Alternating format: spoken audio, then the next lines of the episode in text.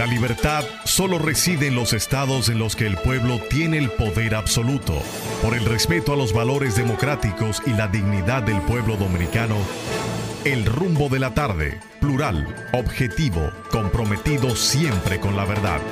Con Juan TH, Rudy González y Georgie Rodríguez. Los poderosos ya están en el aire. Yes. Oh, Yes. come. Buenas tardes. Buenas tardes, amigos oyentes. Buenas tardes, Olga, Georgie Rodríguez, Juan TH. Ninguno está aquí, Valentín, que está con nosotros aquí como, como siempre, haciéndonos compañía. Juan Ramón, porque no tiene otra cosa que hacer. Juan Ramón y Sandy. No, te- te- tenía que darte tu killing. Olvídate. Hoy no podía salir ileso. Valentín, no te rías, no podía salir ileso. Buenas tardes, gracias por estar con nosotros. Rumba 98.5, el rumbo de la tarde, los poderosos. Estamos aquí de 5 a 7 de la tarde para conversar con ustedes sobre los temas eh, noticiosos nacionales e internacionales. Buenas tardes, Olga. Buenas tardes, don Rudy González. Buenas tardes a toda la audiencia que siempre nos sintoniza a través de Rumba. Qué felicidad, qué placer estar con ustedes, contar con su sintonía y su fidelidad. Nosotros siempre prestos a acompañarles en estas próximas dos horas para analizar la noticia aquí en el patio y allá en de los mares. Dos hechos que todavía están en la nebulosa. Es el, primero de ellos es el asalto espectacular a una vagoneta del sistema penitenciario que iba en una carretera con varios reclusos para llevarlos hasta San Pedro de Macorís a una audiencia.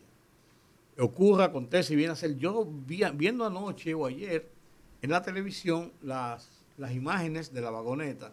Oye, fue a tiro que le entraron, señor. No fue de que tiraron cuatro tiros al aire. El, el cristal delantero tiene varios impactos de bala. El, el cristal lateral, donde va el conductor, tiene varios impactos de bala.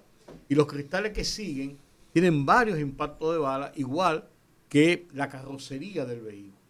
O sea, fue una operación comando. Eh, tipo tiraron y parece que y no, y no fue con revolvito de agua ni de mito. Tiraron con duro. Entonces, en el episodio lo que se sabe hasta ahora es que tres presos se fueron, a uno le dio un maquinazo y lo dejaron botado en un sitio cerca de la de la Fiscalía de San Pedro de Macorís. A otro, otro se entregó y el tercero, que parece que es el hombre clave en este asunto, le dicen, ¿cómo es que le dicen? Tiene, un- tiene un apodo. Tiene un apodo. No, no, No, no. tiene un apodo. Y entonces, este señor, la, la pluma, La sí, porque vuela pluma. rápido. La pluma está acusado. Me comentaba una persona hoy con quien conversaba, una persona muy, muy enterada de, los, de todos, todos estos asuntos. Me comentaba, buenas tardes Juan, déjame con- con- conversar con este, después entramos contigo. Está, cuadrándose. Ahí, anda con una gorra de Ferrari. hoy. ¿De qué? No, no es verdad. Eh, de un club de fútbol, Eso, eso es el Barça. Bueno, yo soy, eh, yo soy un neófito. no, no, analfabeto, analfabeto fútbol. No, o sea, España tiene dos. Tiene muchos equipos, pero tiene dos. El Madrid y el Barça. Y el Barça. Sí, sí. Ah, pues ni tanto, ¿eh? No, no, no, yo, yo le doy seguimiento, pero déjame, déjame ponerme chiquito Ah, para que me cargue.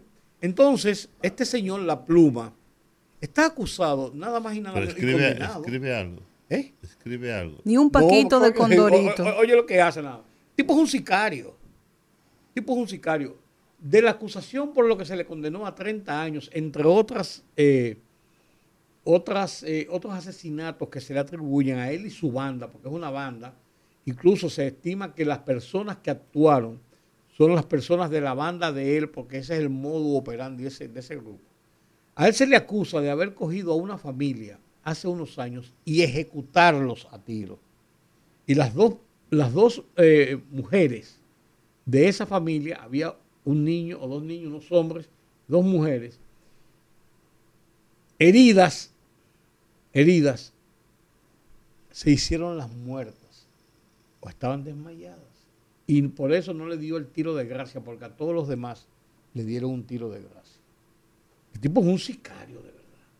Y eh, si uno estima, hablando con, personas que saben de esto, dice, si esto, esto fue preparado, organizado, estructurado, un camión cuando pasara por el lugar los estaba esperando, le dio un golpe al vehículo, un vehículo que tirotea, otro, otro tercer vehículo que, que acciona en el lugar, en el sitio no hay cámaras y las cámaras más cercanas que están están a muchos kilómetros que no permite darle un seguimiento, aunque no haya cámara en un lugar por donde pasó, a qué hora, qué ocurrió, hacia dónde siguieron. Entonces, estas personas me decían, eso, eso ya no están en el país. No están en el país porque una persona que estructura un operativo de esa naturaleza y todo indica que era para, para liberar a la pluma, tenían estructurado también un plan de huida del país antes que los organismos de seguridad se activen a todo nivel para tratar de evitar precisamente su salida clandestina del país. Entonces, eh, es un estimado muy cerca de la realidad. aparte de ese, de ese caso, que es un caso novelesco, aparte de ese caso, está el caso de los dos hombres que aparecieron quemados en un vehículo, pero esposados, con esposas puestas. Entonces, evidentemente era un rato y los quemaron dentro del vehículo. Porque si tú me dices, bueno, se aparecieron quemados ahí, a lo mejor el auto se incendió, explotó, pasó cualquier situación, no pudieron abrir las puertas y se quemaron, no, pues estaban esposados, esposados a la espalda. Entonces, ese es un caso que debe ser debe ser eh, esclarecido o por lo menos explicado qué, cuál es la presunción, qué se trata, quiénes son, por qué llegar a algún, algún tipo por lo menos de conclusión eventual o de conclusión teórica hasta que se concatenen todos los elementos para llegar a una definición de qué pasó ahí. Pero ese tipo de, de delitos son cosas o de acciones criminales asesinas son de las cosas que no ocurren regularmente en República Dominicana. Porque esto del asalto a la vagoneta no es un hecho común. Uno recuerda aquel episodio que fueron hasta la cárcel de Najayo, la tirotearon para sacar a un preso. son cosas espectaculares que no están en, la cotidianidad de, del delito y del crimen en República Dominicana. Entonces yo quería comenzar diciendo eso, de que eso eh, hay que esperar que las autoridades, en el tiempo que sea prudente, lógicamente, porque esto amerita una serie de investigaciones, como hay un arrestado que se lo llevaron y que era del mismo grupo de la pluma y que está condenado por el mismo caso de la pluma, él debe o conocer a los tipos que estaban ahí, es posible, o saber cuál era el plan, es posible, o eh, por qué, explicar por qué él no se fue y él se quedó es posible. Yo entiendo que ese es el hilo conductor en este momento de esto. Ahora, también hay otra, otra lógica en la investigación que indica que hay que establecer por qué usaron esa ruta, que no era una ruta habitual para conducir a, detenidos, por qué iba tan poca seguridad con personas que son, que son calificadas de altamente peligrosas por lo que hacían. Eh, ¿Por qué tan poca seguridad? Y parece que no, no, proveían ninguna situación de esta naturaleza. O tal vez sí. Dijo, alguien, dijo alguien que esos se fueron por ahí para evitar pagar el peaje. Depende cuál peaje. Y uno lo que, uno lo que hace es que, es que se ríe como hizo Valentín ahora. Pues, ¿qué va a hacer uno, Valentín? También hay que mencionar, don Rudy, Juan y en la audiencia, eh, hay un caso que está hablándose mucho en plataformas internacionales que se prevé o se presume que fue aquí, que es un video que ha circulado donde un venezolano atado es lanzado al, mar. Exacto, y que eh, supuestamente habría sido por un tumbe de droga. Ese caso que la policía estableció en los días en que se dio a conocer el video que se viralizó, que no tenía información fidedigna de que el caso fuera aquí en República Dominicana. Sin embargo, en plataformas internacionales se está informando que como que es un caso aquí. En Venezuela ha circulado una versión, me lo iban a mandar, una versión que indica escándalo en República Dominicana por muerte del talibán, el narcotraficante colombiano-venezolano, el talibán. O sea que parece que el tipo era un duro, parece que lo agarraron de su propia gente o gente contrarias y lo ejecutaron. Lo tiraron al mar, desde una yola, atado de pies y manos. El video está ahí, él, se ve muy eh, tranquilo, muy pasivo, lo que indica que él sabía lo que le esperaba, el talibán. Y estaba esperando que usted viniera, don Juan, eh, para comentar el dolor de hoy de, por la muerte de, esta niña, la hija de Yolanda Martínez. Sí, iba a hablar sobre eso, porque, inmediatamente se produjeron muchas conjeturas y comentarios. Y la verdad que es una tragedia perder un hijo de esa edad de esa manera, por demás. No sé qué habrá pasado, supongo que la autopsia dirá eh, realmente qué, qué, ocurrió. Por lo que ella dice en el parece que fue, que, fue un infarto. Sí, por eso te quiero decir, por eso debe, eso debe, decirlo la autopsia, ¿no? El estudio del INACIP. Eh, realmente, ¿por qué? Pues la gente tan joven, un infarto, probablemente ahí había un problema congénito.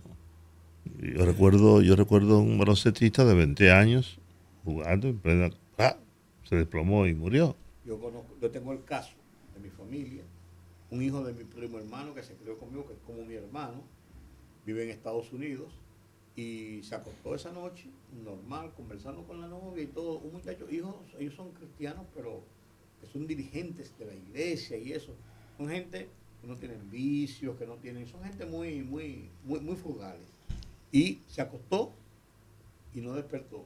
Y le hicieron yo fui allá después al velatorio y el entierro, duró varios días, incluso en la autopsia, en toda esta investigación, y dicen que la muerte estaba certificada como una muerte eh, súbita. Súbita, sin ninguna causa aparente. aparente. ¿Sabes qué? Eh, es una lástima, es una pena, realmente una pena, es muy doloroso. Yolanda tiene dos, dos hijos. El varón, el varón es hijo también del, del juez de la eh, hijo de, Ayuso, José Ayuso, Juan José Ayuso, que dice hoy que una parte de su corazón muerto con él, ¿verdad? Y yo que tengo un hijo de 21 años, cuando veo una cosa como veo una cosa como esa, pues se me, se me truja el corazón de algún modo. Así que vaya nuestra condolencia hacia nuestra querida amiga Yolanda Martínez, a su padre, a su familia, a todo el entorno, porque murió el padre de Yolanda, murió su madre, ahora muere esta niña, ¿no? Wow. Bueno, ha sido muy, muy, muy penoso todo ello. Miren, anoche, voy a traer este comentario, no importa lo que diga un periodista, un comentarista, un opinólogo, que ahora hay muchos opinólogos. Sí, exacto. Pero esta mañana yo tuve, como me ha ocurrido en otras ocasiones, que detenerme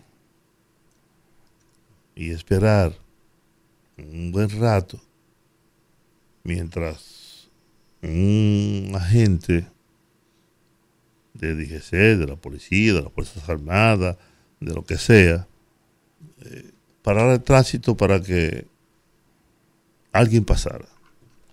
Yo escuché ayer a anoche estuve viendo al señor Rudy González rabiando, maldiciendo, porque le ha pasado eso con mucha frecuencia. Llega un policía con una motocicleta, para el tránsito de todas partes.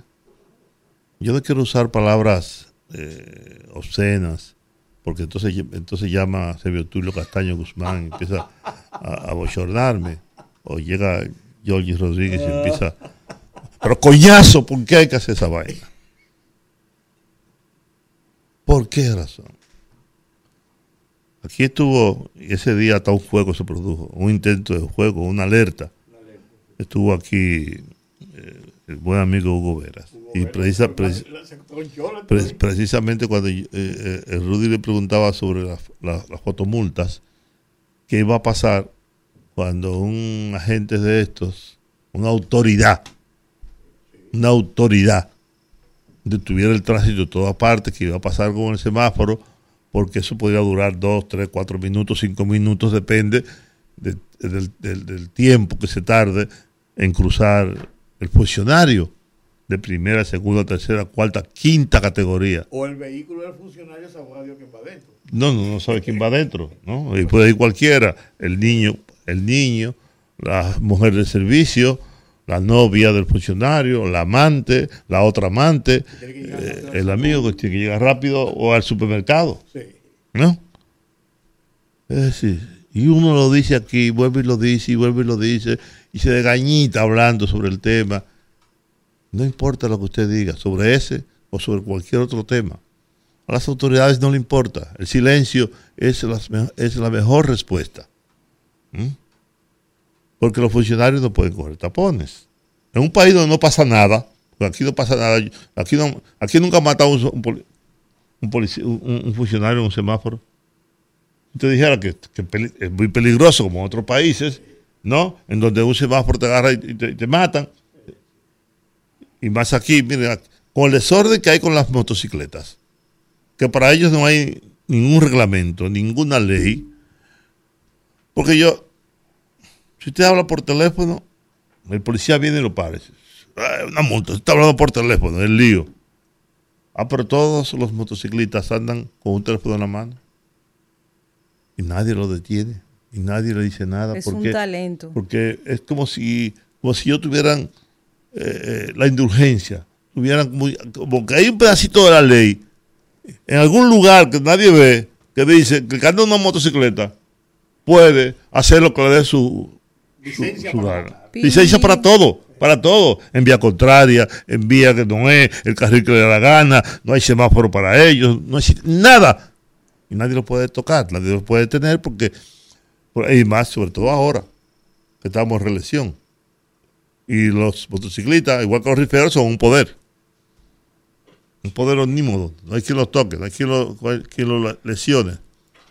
Pues no sé, porque la ley es clara. ¿Quiénes tienen derecho a tener un franqueador? De hecho, el presidente, mediante el decreto del, año pasado, el pero que todo eso es letra muerta, todo eso es letra muerta, todo eso es pendejada. Es que el presidente es el presidente. Se supone que si usted el presidente, que su jefe le dice que no puede hacer una cosa, usted no la puede hacer. ¿Entiende? Entonces, entonces sí, por eso, eso, eso, es, eso es mediático, eso es prensa. Ah, eso es en los hechos, en los hechos, la realidad es otra. Es otra. Entonces, hasta que, hasta que no se establezca una norma que... Señores, usted se puede ver en Estados Unidos, no importa quién usted sea, si usted es hija del presidente, si usted es quien usted sea, usted violentó la norma, la regla y está preso. no importa si usted se llama Bipapi, Pedro Martínez, Juan Marichal. Donald Trump. No importa cómo usted se llame, es que usted violó la ley.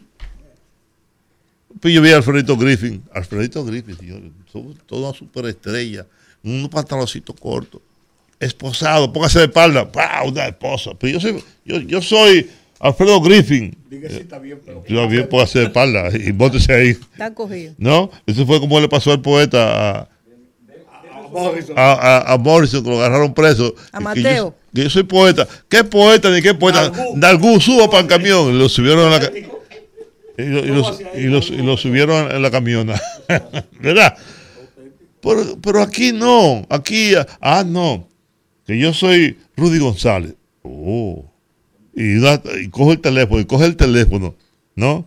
Y llama al jefe de la policía o llama al Carlos Díaz Morfa. A que ¿no? a la gente. Y entonces. Y la famosa frase, usted no sabe quién soy yo. Sí, y le pasan el teléfono, entonces, lo peor, le pasan el teléfono. Es que hace como una, que me paró a mí. Me dijo, y no llame a nadie que yo no cojo teléfono. De entrada. Sí. ¿Te violiste? ¿Te violiste? No llame a nadie que yo no cojo teléfono. ¿Mm? Sí, porque te pones entonces un federal, te pones a un jefe de verdad, ¿Ah? Pues, hay que terminar con eso, hay que terminar con eso. Ahora, de verdad, ¿qué va a pasar? ¿Qué va a pasar cuando eso ocurra? ¿Eh? la, ley la ley debe ser para todo el mundo. La ley no puede discriminar. Como establece la ley que para todo el mundo. Claro.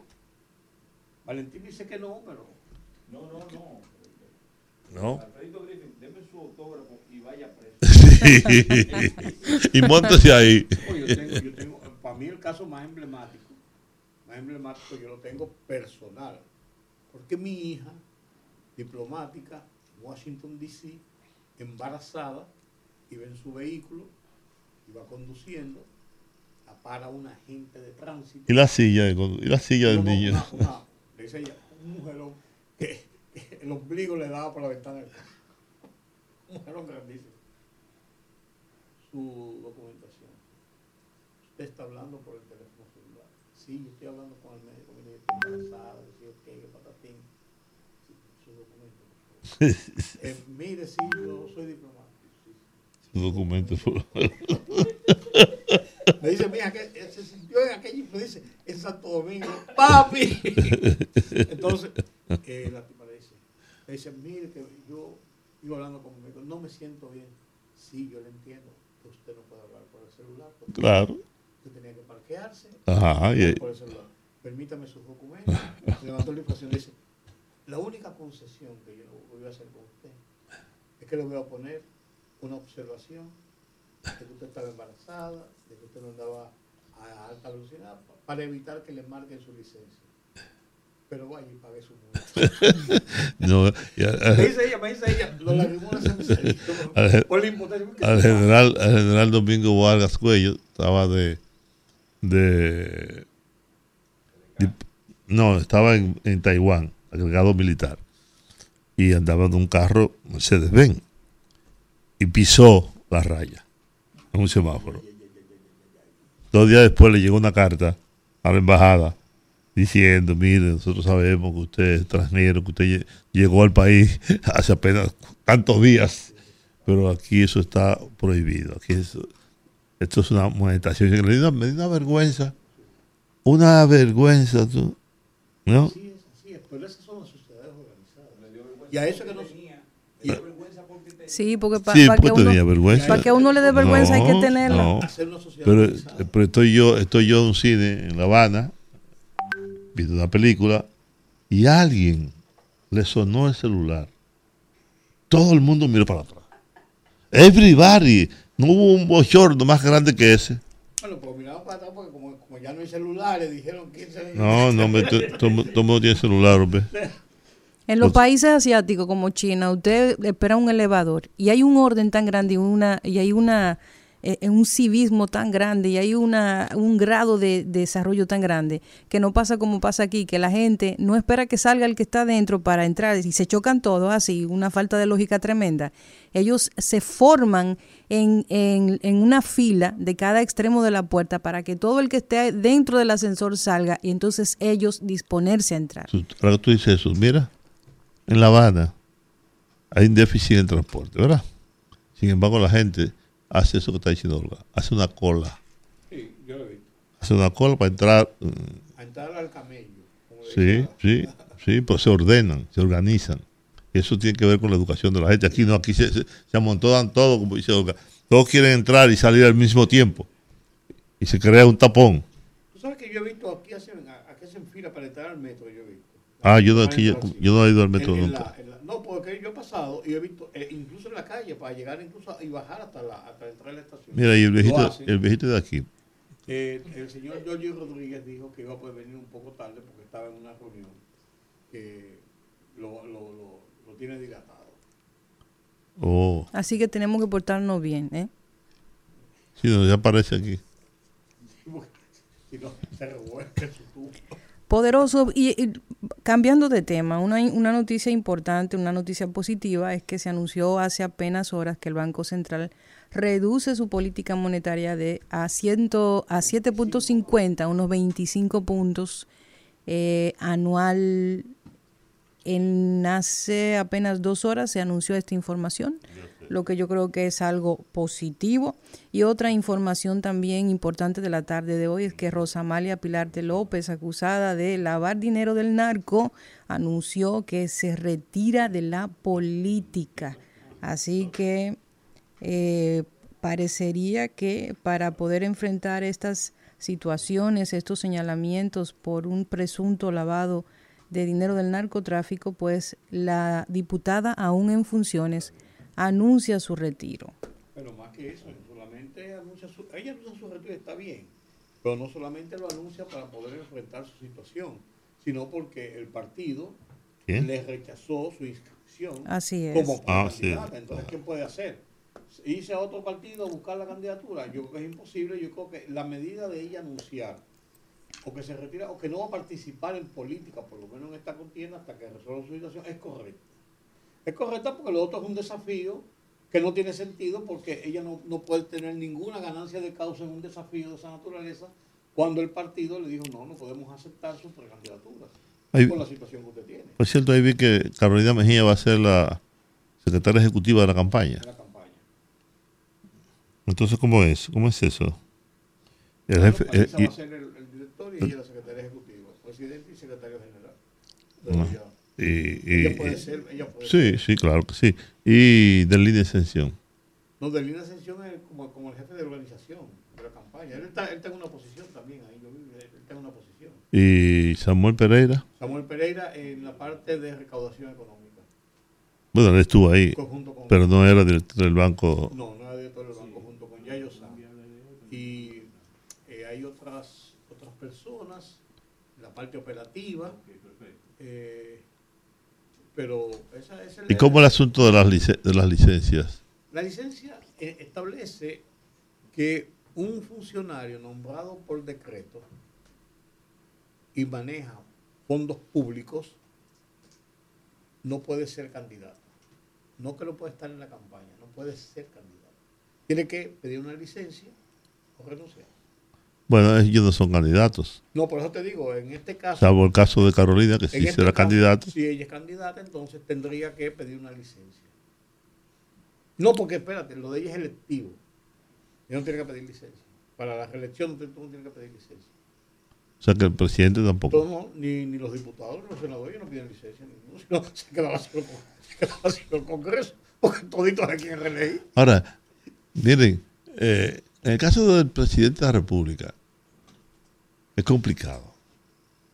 Porque aún pidiendo licencia, es complicado. Porque el presidente, en un país como este, Luis habla casi todos los días.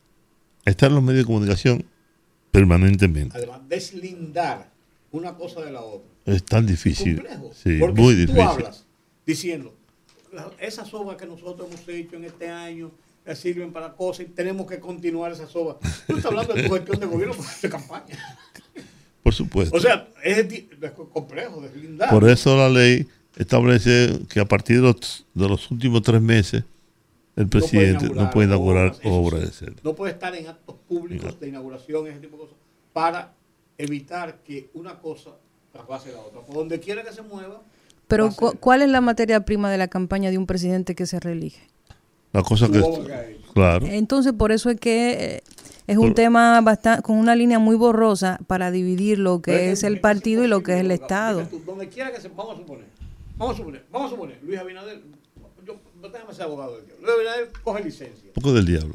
No, no, porque, cuando uno dice que es abogado del diablo es porque uno está en contra de lo que puede hacer la lógica. Coge licencia. Está bien. Pero él sale. Por tres meses antes. Está bien, pero coge licencia. Porque una cosa es eso. Coge licencia. Tres meses antes, coge licencia. Pero él sale y se va a, donde quiera al centro, que, al centro olímpico. Donde quiera que vaya. y de todo lo que hable, a final de cuentas va a redundar en su gestión de gobierno. Claro. no, o sea, es muy complicado deslindar una cosa de Pero en cualquier parte, en, cualquier parte, no solamente aquí. y tú no puedes evitar, tú no puedes evitar que lo haga porque constitucionalmente está legalizado el ser un un candidato, o sea, para elegir y ser elegido, como dice la Constitución. En los Estados Unidos hubo una polémica, una polémica muy grande, muy seria, con Bill Clinton, porque Bill Clinton se manejaba en el avión presidencial, en el avión presidencial para ir a los actos y a los mítines. O sea, ya los mítines son con 14 personas. Sí. En el mismo aeropuerto, se juntan ahí, él dice dos cosas y vuelve Con y se un va. un letrerito. Sí, y foto, y foto, y foto, y ya y se va. Son así. Pero le comenzaron a contabilizar cuánto estaba gastando él del Sí, presupuesto claro. de los Estados Unidos en servicios secretos, Muy bien. en el uso del avión, pero entonces, ¿en qué se movía? ¿En, en- no se iba a mover la limusina? Bueno, tuvo que pagar, tuvo que, tuvo que, tuvo que Claro. pagar el, el- el gasto en combustibles, No, y, aquello, y- aquello. y- de las dietas del servicio secreto. Pero, oiga- Pero, pero él lo hizo. No, no, pero él lo hizo. Motus propios no se lo impusieron. Porque no había forma de tú. ¿Cómo se mueve el presidente? Vamos a la pausa, tú quieres. Eso es un lío. ¿Qué tú- No, que es precisamente por eso que yo digo que nosotros como país tenemos todavía mucho que crecer institucionalmente, porque no solo eso, esa delgada línea entre uno eh, diferenciar entre qué es el Estado y qué es un partido de gobierno. Por ejemplo, hoy los diputados Alfredo Pacheco anunciaron que van a trabajar una vez a la semana, que van a reducir sus horas de trabajo porque están en campaña y tienen que dedicarse también a esa parte del de la campaña de cada uno de sus partidos. Entonces son cosas que uno dice, pero es que le, uno va- lo... le van a descontar. No, no se lo van a descontar, eso no, porque eh, eh, son, son legisladores para los privilegios, pero no son legisladores para eh, quizás adaptar ese tipo de decisiones que toman eh, por vergüenza, por lo menos por vergüenza. Entonces, Bueno, ese tipo de cosas... Pero es- igual, hay programas, de, hay programas de radio aquí cuyos conductores también deberían tomar licencia. Porque so- son candidatos o aspiran a una elección de elección popular. Mira, mira cómo está ese señor ahí. Sí, pero estamos hablando de los legisladores de nuestro país, la gente que está encargada de, de trabajar por la actualización de las leyes, que también pausa. son parte de un, eh, son un poder del Estado, sin embargo, van a reducir su tiempo de trabajo para poder eh, trabajar en campaña. Está bien, vamos a reducir el salario y el Ma- barrilito y la cosa. Macondo News, Pero no hay forma de evitarlo tampoco. No. sí, votando No. por otra gente. Ah, bueno, pero a posteriori. No, pero eso, pero esa misma gente después hace lo mismo. Bueno, pues lo votamos de nuevo. Ah, ah. Vamos a la pausa. Fogarate en la radio con Ramón Colombo. se titula La Semanal, Buen Invento. El lunes, Luis Abinader inició una rueda de prensa semanal, la semanal como se llama, de cara a periodistas, inventores y difamadores, sin restricciones, sin evasiones ni discriminación alguna, sino llano, directo y sonriente, como Abinader suele hablarle al país. La semanal emula la rueda de prensa diaria que instituyó el presidente de México, López Obrador, lo que tantos beneficios ha dado a su imagen y tantas críticas y especulaciones le ha ahorrado. No es casual que esta magnífica iniciativa haya surgido en la precampaña electoral, pues toda respuesta puntual a la oposición arrastra votos. Fogarate en la radio con Ramón Colombo.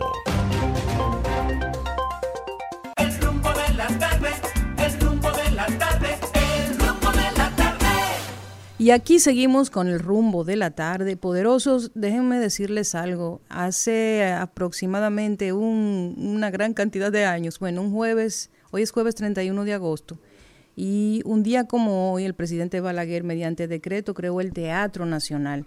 También dos cosas que pasaron muy importantes. Un día como hoy, en 1997, muere Diana Spencer, más conocida como Lady Di, princesa de Gales en París, Francia. Así es. Y también un día como hoy, pero en 2015, el Departamento de Estados Unidos publicó unos 7.000 o 7.000 páginas de correos electrónicos enviados por la candidata demócrata Hillary Clinton, lo que muchos analistas establecen fue decisivo para perder su carrera hacia la presidencia de los Estados Unidos. El tema de, el tema de Lady Di me ganó a mí una de las experiencias más interesantes que yo he tenido en mi ejercicio de periodista como director de periódico. Nosotros teníamos una edición los domingos una edición dominical del periódico, que era una edición tipo los periódicos dominicales que hay fuera, como El País y otros periódicos, que está muy concentrado en hacer en reportajes, en historias de fondo, más que en la noticia del día. Había una que otra noticia del día, pero el periódico incluso, incluso, se imprimía el mismo sábado, eh, pero en vez de ser en la noche para circular el domingo, se imprimía el sábado en horas de la mañana, para que no presionara la impresión de la última hora de la edición del día. Como un periódico ya preparado, estaba todo listo. No recuerdo, estaba yo en la noche, en algún lugar que yo no recuerdo en este momento, cuando me llama uno de, del equipo de nosotros del periódico, Ricardo Rojas León, me dice, acaba de pasar, mi acaba de pasar eh, un accidente en París con la princesa Diana y murió. ¿Cómo va a ser? Y le pregunto, ¿y qué hacemos? ¿Qué tú sugieres? Me dice, bueno, yo no sé, pero yo creo que debemos evaluarlo.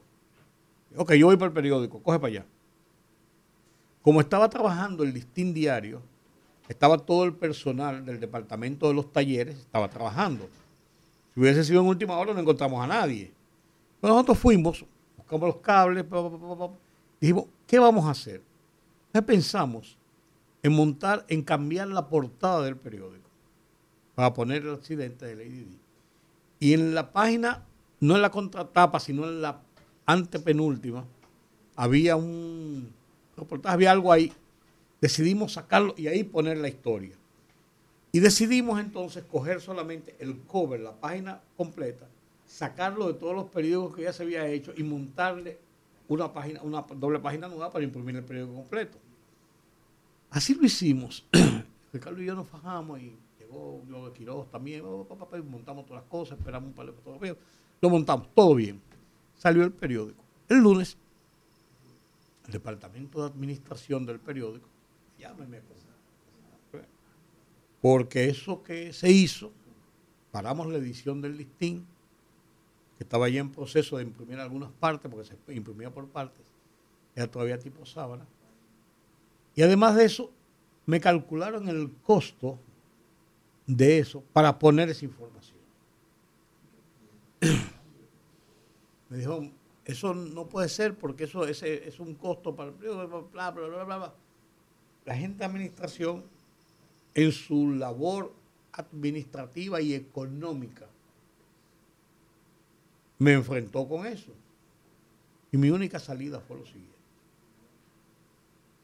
Yo me hago responsable del costo completo de esa edición. Y mañana, como voy a publicar, eh, día, como voy a publicar una historia sobre Lady Dilla en el periódico regular y posiblemente un editorial, voy a decir también cuánto me costó la osadía que yo hice, que yo cometí para darle a los lectores de República Dominicana el tema de la muerte de Lady Di me dijo una de las personas de administración, porque siempre hay una gente que son un poco osadas. Tú no puedes hacer eso. Digo, en el periódico, mientras yo lo dirija, yo puedo hacer todo.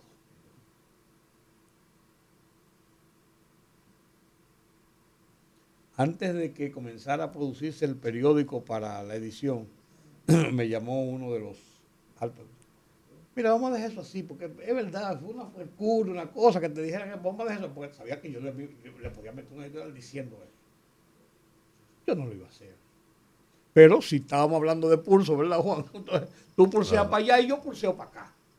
Entonces, es una experiencia interesante de cómo el que maneja medios de comunicación, cuando tú no eres el dueño, el propietario, tú también un empleado, un funcionario del periódico, cómo chocan los diferentes departamentos, cómo chocan los intereses económicos de cuánto te cuesta cada edición, cuánto te cuesta un anuncio, o de cuánto te cuesta la noticia que tú eh, estás dando, y cuánto cuesta el posicionamiento del periódico, o cuánto cuesta eh, la credibilidad del periódico en una historia que tú estés, dando.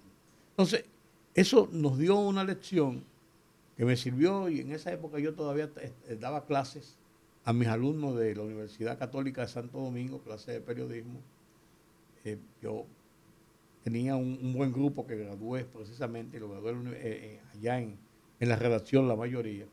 Hice una reunión el siguiente jueves, que yo daba clases los jueves en la, en la redacción, y lo senté y le hice la historia, sin decirle los detalles de que lo económico y la cosa, sino lo importante que es uno tener, yo no voy a decir garras, para saber lo que era la noticia y el olfato noticioso, que eso se lo da el tiempo a uno y la experiencia, eh, sino de cómo uno debe siempre pensar en lo que la gente está esperando y quiere. Está yendo eso y yo me estoy acordado de algunas... De Radamés un poco. No, y de cosas mías también. ¿Sabes que eh, Un amigo mío y tuyo también, no tanto de George y Olga, ni se diga, que le dijo, le dijo al dueño del periódico, porque le sugirió una portada le dijo, y quiero recordar que entre usted y yo, el periodista soy yo. La portada es esta. y recuerdo una vez me dijeron que Atuey no hablaba. Atuey no habla por aquí. Atuey era presidente de la Cámara de Diputados. Que, que no iba a hablar por aquí. Y yo hice así. Llamé a Manuel Jiménez, que cubría la fuente del Congreso. Sácame a Atuey al aire. ¿Cómo tú vas a decir que el dueño, que el dueño, que el presidente de la Cámara de Diputados, que, era Tuey de Camp, que no era un cualquiera, no podía, no, podía, no podía hablar por un médico. Pero déjame decirte. Un día me dijeron de que escribí ahí diciendo que Juan Bosch es un baboso. Ay, mi madre. Y yo, no. Y fue donde Reinaldo, ¿te acuerdas de Reinaldo? Sí, sí, claro. Que era locutor, muy buen locutor de noticias. Que diga ahí que Juan Bosch era un baboso. Reinaldo Balcácer. Reinaldo Balcácer, dice Rey. Yo no digo, yo leo. Si Juan lo escribe y me lo manda, yo, lo leo. Pero no, y fue ahí, que escribiera un radar noticioso, radar noticioso. Radio, comercial. Digo, no, yo no voy a escribir eso. Yo lo voy a escribir, dice el señor dueño. Se sentó a escribir y me puse de espalda. Pero lleva dos líneas y hay como ocho faltas ortográficas. Se paró de ahí. Rabiando. rabiando. Pero eso. ¿Qué cosa, hay que cosa que usted, como director de un medio, no puede permitir. No puede permitir. Porque se degrada usted y degrada el medio. Claro, pero eso también, eso también tiene dos componentes. Primero, la autoridad que tú hayas ganado por tu ejercicio. Claro. Eso es lo primero. Eso que son unos lambones de, yes men y lo que diga eso es, le pasa eso y otras cosas peores.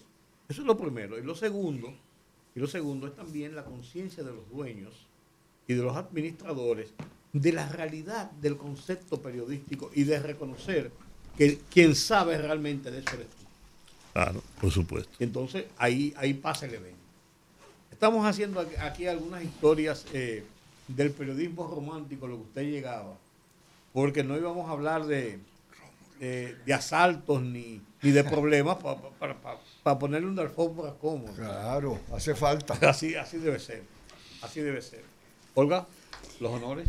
Ay, eh, bueno, estamos en tiempo de nuestra primera entrevista. Tenemos a Rómulo Rivas, que viene a hablarnos de un tema que a mí particularmente me gusta muchísimo, pues yo disfruto del teatro. Y Rómulo Rivas viene a hablarnos un poquito de lo que es el hombre de la rata una obra de teatro. Bienvenido, señor Rivas, al rumbo de la tarde. Sí, el señor queda más bonito mi nombre, Hace años, hace años que yo sí.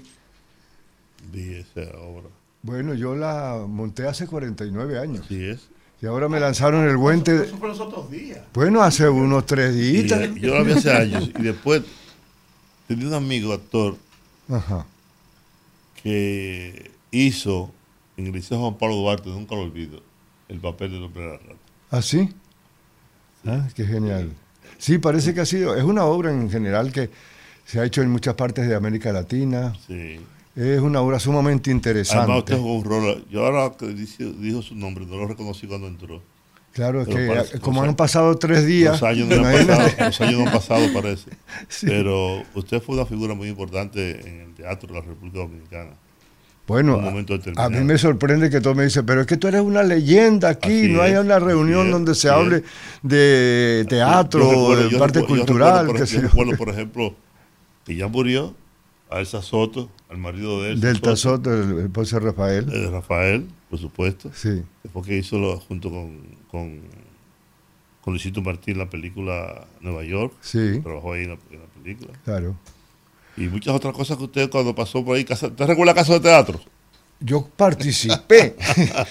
Esta obra, precisamente, tiene Sí, dos Yo puntos. sé, claro. Cuando estaba abriendo Freddy Ginebra, Ginebra. mi hermano querido y admirado, porque es un hombre que ha hecho un trabajo este por la país, cultura. Este país le agradece y Sí, le sí, sí, quiere. sí, y no, le debe mucho, y le debe mucho a, a Freddy. Claro. Y en aquel momento, pues teníamos, empezamos a. Yo llego de Venezuela y había problemas económicos. Y dice, yo llamo a Freddy y me dice, Rómulo, necesito que montes una obra en 15 días porque si no me van a quitar la casa. Y yo le digo, pero Freddy, ¿cómo hago yo para montar en 15 días? Yo no tengo un equipo de gente, sino trabajo con estudiantes y no sé qué. Entonces me dice, no, no, hazlo. Bueno, total que salió, yo me pongo a leer esa noche y encuentro, entre otras cosas, El hombre de la rata. Pero en principio no me gustó porque yo había hecho un trabajo eh, que era popular. Entonces yo iba a Jaina, iba aquí, a, a- a los sitios más sencillos con sindicalistas y qué sé yo, obreros. Claro, eh, Casa de Teatro en ese entonces era un poco de zinc en un patio donde todavía había monte y todavía recuerdo- nada. Lo recuerdo por mi amiga Ana María Acevedo, que trabajaba allá junto con Freddy. Claro. Entonces, bueno, eh, la obra sa- salió así a empujones. Y fue un trabajo que yo lo hice precisamente en casa del hermano de, de Freddy, en un espacio de, de 3x3, en, en mi habitación donde estaba, ¿no? Pero resultó un batacazo, decimos los venezolanos, porque se hicieron más de 250 presentaciones, ¿sí? Y no solamente aquí, sino en el resto del país. Nosotros recorrimos el país con esa obrita en forma muy artesanal, muy distinta a la superproducción que hace ahora Danilo Ginebra con esta obra, que yo estoy sorprendido, de verdad. Yo, yo no esperaba todo esto. Por cierto, y Danilo, yo tengo días que no veo a Danilo. Bueno, ya lo vas a ver porque está tratando de resolver el problema de dónde se va a ir a, El parqueo. a parquear. Porque ah, agarró Danilo, un tapón. Danilo, Danilo anda contigo. Sí, ¿cómo no? Ah, Él me qué trajo. bueno, qué bien. Él me trajo. Bueno, además me ha hablado de ustedes. Ya, yo me sé ya la historia de ustedes, la biografía Oh. con pelos y señales y la importancia que tienen ustedes de- dentro del panorama general de la comunicación en República Dominicana. Qué bueno. ¿Qué Pero mire, expectativas tienen- te- te- tiene usted con esta presentación nueva vez? ¿Perdón? ¿Qué expectativa tiene Bueno, esta presentación? yo Que pienso- uno se ilusiona y uno tiene a veces un horizonte. Yo quiero llegar a jóvenes, yo quiero llegar a una nueva Bueno. generación, yo quiero hacer esto. ¿Qué, qué expectativa? Yo creo que puede llegar y puedo llegar, y, a- y anoche que hubo una rueda de prensa, me dio más seguridad a cualquier tipo de público, digamos, a partir de la adolescencia en adelante, porque es una obra que nos habla del ser humano. Es un hombre que acosado por esta sociedad terrible, en esta presión, hasta eh, los tapones tienen mucho que ver con el estrés y el estrés trae como consecuencia montones de proble- problemas en uno. Es es la enfermedad del siglo XXI el prácticamente. ¿no? estrés que yo cojo para venir aquí a la emisora, tuvieron que hacer una operación de corazón abierto. Ah, pero lógico, es que es normal. Entonces, este hombre no terminó por el corazón, pero terminó por el, la cabeza y se convierte en un esquizofrénico, yo, ¿no? yo recuerdo, yo recuerdo con mucho cariño eh, esa obra, pero lo recuerdo a usted igualmente con mucho cariño, porque de repente parecía como si usted encarnara en algún modo, en algún momento, el teatro dominicano, porque así parecía ser. Y a Freddy Ginebra, por supuesto, Freddy es como un hermano, Freddy Claro. es gente que todos en este país queremos y admiramos. Sí, sí, sí. Porque la verdad yo he dicho, si yo fuera gobierno, toda esa zona ahí se la diera a Freddy Ginebra Absolutamente. para que siguiera trabajando con los Mira, artistas, hay- con el hay dos arte, cosas, con hay dos cuento, cosas. la poesía, etcétera. Yo conocí aquella, aquella, bueno, yo digo lo siguiente, para mí República Dominicana es mi segunda amada patria. Yo vine por 15 días. Te lo creo. Me traía, me, me invitó el que había sido alumno mío, León David. Y me dijo, ven para que conozcas mi... Yo regresaba de Europa después de tres años por allá. Y me dice, ven para que conozcas mi, mi islita. Yo le tenía un gran cariño, porque habíamos tenido una relación en Venezuela muy grande. Y eh, pues dije, bueno, vine con mi esposa, que también era actriz y una persona de teatro, y nos enamoramos. Y nos quedamos 15 años. Imagínate. De 15 días en 15 años. Entonces, claro, entonces suceden dos cosas. Por ejemplo, yo creo lo mismo. Yo le digo a, a mi hermano, a Freddy. Yo, y yo, León, yo- y yo- yo- man- y puse una placa hace unos cinco años. No sé ¿Dónde anda León? ¿Mm? ¿Dónde, dónde anda León? El león estaba medio enfermo porque le dio una de esas enfermedades que dan ahora, no la chikungunya, sino la otra. Bueno, aquí llegó el otro, mire, que lo andaban esperando. bueno, mira, por ti. y yo, yo pienso que, que Casa de Teatro, que Casa de Teatro se ha convertido no solamente en, en República Dominicana, tal vez en el Ministerio de la Cultura, viva, porque los ministerios de la cultura a veces son adormecidos, o sea, trabajan sobre la parte burocrática, pesada, pero ahí, despertado- ahorita que ha- yo estoy ha- aquí, ha digo, despertado mira, un poco ahora con la feria. ¿ah? Ha despertado un poco con la feria. Sí, bueno, pero mira, allá hay todos los días algo. Allá está sucediendo. Tú puedes hacer montones de críticas y lo que sea, pero que eso ha sido un trabajo de esfuerzo y que puede representar en cualquier parte de América Latina y la, además la proyección que ha habido con relación a, lo- a todo lo... Él se ha movido mucho, ha sabido moverse mucho, eh, los premios que ha dado, toda una cantidad de cosas que se le reconocen afuera también. Y bueno, con respecto a lo que tú me decías de la expectativa, yo creo, porque toca al ser humano. Y cuando nos toca al ser humano, nos toca en la globalidad del ser humano, en los dolores, en las angustias que vivimos, en la cotidianidad, pero también en el humor, que es el que nos mantiene, como lo has, has resuelto aquí, que se rompió el hielo inmediatamente a través de cuatro bromas que hemos, hecho. El humor es algo fundamental. Yo casi nunca... ¿Y cómo, que- cómo va a ser la cosa? Pues yo no tengo los detalles, los pormenores. ¿Qué, es lo que, qué, es lo que, ¿Qué es lo que piensan hacer? ¿Cómo, cómo que qué pensamos hacer? ¿Ustedes qué van a hacer? Bueno, yo voy a actuar y él le va a dirigir. Y Eh, Danilo, Danilo va a dirigir. explica, explica, explica. ¿Y qué hace? Oye, Danilo, perdiste el pelo, perdiste, ustedes. perdiste el pelo. Perdí todo. Todo, no. Entre los gobiernos anteriores. Ah, bueno. Hemos sufrido un poco. Yo sé que sí. Igual que a ti. Así es. Pero yo, mira, todavía lo tengo Buenas blanco, pero. Buenas- ya yo estoy Eso casi, está de casi moda. Igual que tú. Buenas tardes. Vamos el, a ver. el hombre de la rata está El hombre basado, según rata. tengo entendido, en un caso de Sigmund Freud de 1909 de una persona que desarrolla psicosis. Un- una esquizofrenia. Una esquizofrenia. que desarrolla después de ser despedido por su amigo del alma de 40 años trabajando, desarrollando una empresa, y a la edad de 60, 60 y pico de años lo suspenden. Eso le crea, le crea un choque muy fuerte que lo lleva a esa psicosis, a ese estado psicológico, y en, en ese deambular, en esos días, es que sucede el hecho del hombre de las ratas. Pero además, Sí, pero yo, quiero, sa- yo quiero saber, yo quiero saber, porque eso lo, más o menos lo sé, porque vi la obra más de una vez. Quiero saber cuál es, dónde se va a montar, cómo Ok. será, los La horarios, se etcétera, está- para convocar a la gente. Claro, el, a partir del 5 de septiembre hasta el 9 de septiembre estaremos en Casa de Teatro presentando El Hombre de las Ratas. Oh, Casa- 8 y 30 de la noche. Están ustedes invitados. Yo creo que Sí, sí. le trajo la invitación ahí- por aquí a ustedes. vamos por acá. Yo- yo- Tienen que estar ahí, yo- no, obligatoriamente. Apoyen. Te Yo- que yo la yo Claro, claro, claro. Yo no Así necesito, mismo es. yo no necesito invitación para la casa de teatro. Bueno, pero de todas maneras es un gesto. Es un gesto también que hemos hecho con Rómulo, que vino a visitarnos, a pasarse de que un mes de vacaciones por aquí en Santo vez que vino Domingo. por 15 días se quedó 15 años. quedó- en un mes Exactamente. se nos puede ir después No, de 45 años. Hasta que me vaya para Entonces- el, el mundo. Eh, Rómulo, tú vas a estar vacacionando. Bueno, para estar tranquilo, pues me voy a Chile después a estar con mis hijos. Y ahí, conversando y conversando una tarde, nos tomamos, yo creo, una copa de mael y yo. Sí, yo creo, porque si no, no hubiéramos tomado la decisión. ¿Por qué? ¿Por qué nos remontamos el hombre de la rata? Pues vamos a echarle pichón, me dice. Y yo, bueno, pues vamos a darle.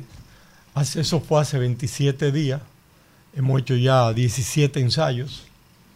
Y mañana ya comenzamos a montar escenario, todo ya para comenzar a hacer los ensayos generales y el martes tener la obra súper bien. Yo creo que va a ser una delicia de la actuación que nos va a brindar Rómulo Rivas. De verdad, Yo te esa tengo la te convicción prometo que estaré ahí. y yo.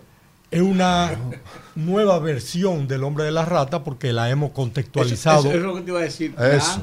Claro, no Siempre- le hemos dejado en los años 70. Siempre se va renovando. Sí. Es un- Sí, sí. es una, hemos contextualizado todo su texto y lo hemos traído a los cambios de lo que es nuestra sociedad hoy día. Es decir, un hombre de la rata moderno que vamos a ver. No el que vimos en los años 70, 80, cuando él la estrenó aquí en Casa de Teatro. Además, Cuando éramos felices e indocumentados. Exactamente, que no teníamos estos aparaticos. no, era, era- aquello era artesanal, era un banquito, otro banco que lo podíamos acomodar y llevar a cualquier parte, y tres lucecitas hechas muy artesanalmente. Era impresionante. Pero el montaje que hemos hecho, yo Pero creo que ahora un esfuerzo que se ha el hecho, director, pues yo en esa, en ese- perdona, en esa época me, me actué y me dirigí yo mismo, porque él era mi alumno en esa época. Ahora viene la alegría de tener un ex alumno mío que me va a dirigir con una capacidad creativa, Yo con una capacidad yo de... estaba fuera del teatro, como ustedes saben. Yo estaba más metido en política y en la comunicación política. Pero me ha animado otra vez, después de 14 años que no dirigía teatro. He vuelto al teatro. Y nada, qué placer. Con, con un buen motivo. Y qué placer así mismo dirigir al maestro y más con este montaje de, Gilber- de este- esta obra de Gilberto Pinto, que es una obra que estremece, muy intensa, son una hora 20 minutos, en donde el mayor riesgo que yo de verdad lo confieso hoy era bregar con la edad de Rómulo. Sí. A él no le gusta que yo lo diga, pero ver un actor de 83 años en escena hoy día, con la Yo- yo vitalidad en que los años tiene pasados, Rómulo, los años pasados, ¿sabes? Y yo lo recuerdo perfectamente. yo creo que nada más nos han pasado a nosotros, porque Sí. está como Matusalén igualito. un personaje, un personaje puede evolucionar con la evolución del actor. Me refiero cuando una persona ya ha hecho el mismo personaje en varias ocasiones. Ese ha sido el reto, el reto ha Le sido ese. imprime, le imprime esa Ah, evolución del actor claro. al personaje. Me estremeció la pregunta, porque es cierto. Y precisamente esta mañana, respondiendo a unas preguntas que me hacían para un periódico, yo decía, indife- eh, eh, claro que sí, porque también la madurez, la vida que uno ha vivido después de, de- de tantos años, de 49 años, eh, eso de alguna manera se vuelca, porque ¿qué- ¿con qué trabaja el actor? Con lo de uno mismo, con lo que vive, con las vivencias, las va acomodando, ajustando, la memoria eh, empieza a funcionar en una u otra forma, las emociones y los sentimientos. Entonces es ahora. Danilo me tiene que detener, porque me dice, no, pero es que este está exasperando demasiado. Le digo, pero ¿qué es lo que siento yo? ¿Mm? Porque ya no puedo sentir lo mismo que sentí hace 49 años, porque hace 49 años yo no había vivido lo que he vivido después, por todo. Por el hecho de que para nosotros que tenemos una edad ya un poquito avanzada, de los 18 años, Adultos mayores. Adultos Dicen, mayores. "Ven ahora y yo ¿Dónde, feliz. dónde- dónde Eh, estás viviendo ahora? Sí, entonces este cataclismo que nos ha caído de los cambios radicales a partir del, del- del desarrollo de la ciencia y sobre todo de la tecnología nos tiene desubicados. Te Preguntaba, te preguntaba te preguntaba dónde estás viviendo ahora. que dónde está viviendo. Yo estoy viviendo en casa de teatro, ¿qué te parece? Ah, oh, yo. De verdad. Sí, porque No, pero en estas vacaciones, tú sabes que Freddy ha preparado allá, cuando invita a artistas internacionales, hay dos habitaciones. Sí. Está viviendo ahí en una de esas Sí. habitaciones. y eso me encanta Porque está estoy en el viviendo donde él reside es en Venezuela, en su país. Está residiendo en Venezuela. Sí, solito, porque todo, como ustedes saben, pues 8 millones de venezolanos han salido de allá, eh, entre eso está toda mi familia regada por el mundo. Y los más cercanos, mis hijos y mis nietas, que es lo que más, esa parte muy dolorosa, este, estar solo y, cinco años sin verlos, ahora por fin voy a tener la oportunidad de ver, ellos están en Chile, pero bueno, esa es parte de la vida. Eh, y todo eso pues también se mezcla con el personaje del hombre de la rata. ¿Estás haciendo, estás haciendo teatro en Venezuela? Sí, claro. Tengo una casa de teatro allá, pero caramba, No tiene absolutamente nada que ver con esto. Además, por razones políticas y otro orden, bla, bla, bla, bla, prácticamente la perdimos durante 18 años. Y, la están reabriendo ahora y además. el año hará unos meses, eh, me la entregaron en ruinas. Y yo pensé, tenía en ese momento 82 años, ¿qué hago? ¿Tiro la toalla y dejo que esto se venda o se desaparezca? ¿O sigo? Y dijo, no, sigo, sigo, porque esto es mi vida. Y además, pues, está eh, ligado con ya todo el mundo de mis compañeros y alumnos y todo después se fueron también del país, otros se murieron, otros se los llevó la pandemia y quedamos tres personas. Y con esos tres estamos haciendo, entonces hacemos las obras para tres personas y vamos y barremos y limpiamos y acomodamos y seguimos y ah, le hablamos al público y después vamos a ver qué hacer. ¿Tiene algún, ¿Tiene algún costo la obra? Sí, claro. Sí, La, la boleta, el, el mil pesos por persona. O sea, casa de teatro es pequeña, sí. son 160 boletas cada día, son cinco días. Ya se han ido vendiendo bastante boletas, gracias No a piensa, Dios. hacer, no piensa hacer nada. eh, Es que Rómulo, de- re- es que Rómulo regresa el 12 Ah, de ok. septiembre. Yo me ya. voy, sí. Va a Chile y ya de Chile regresa a Venezuela. Ya veremos. Ojalá Secuestramos el avión cuando se salga de Chile, que vaya a ver los nietos. Cuando vaya para. Lo traemos de nuevo.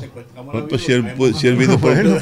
si él Vamos a vino ver. por Pues 15 yo días, si él vino por Palabra, 15 días y pasó para 15 mí este años. es un país que yo amo y la gente, el cariño, la capacidad de agradecimiento que tienen ustedes es algo increíble, de verdad. Claro. Eh, Yo me siento, le digo a todos, a la gente, voy a mandar un informe para los medios de allá en Venezuela, decía, si digo que estoy feliz, es muy poquito lo que digo.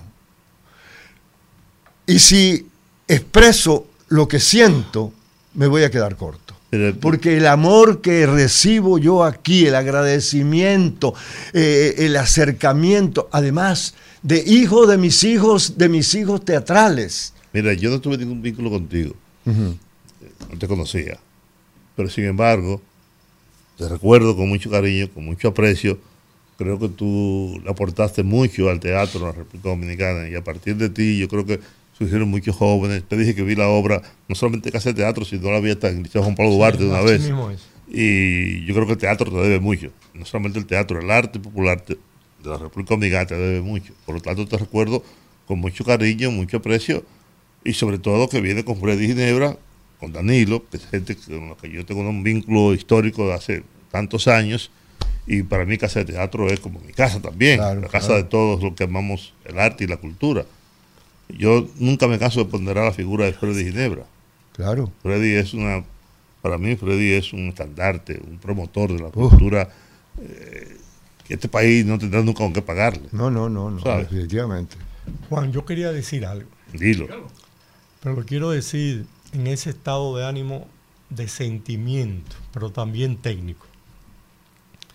Cuando yo me inicié en el teatro con Rómulo, por allá en los años 70, que yo me graduaba en el Colegio de La Salle y aprendía teatro, Rómulo me marcaba siempre lo siguiente, cuando uno era actor.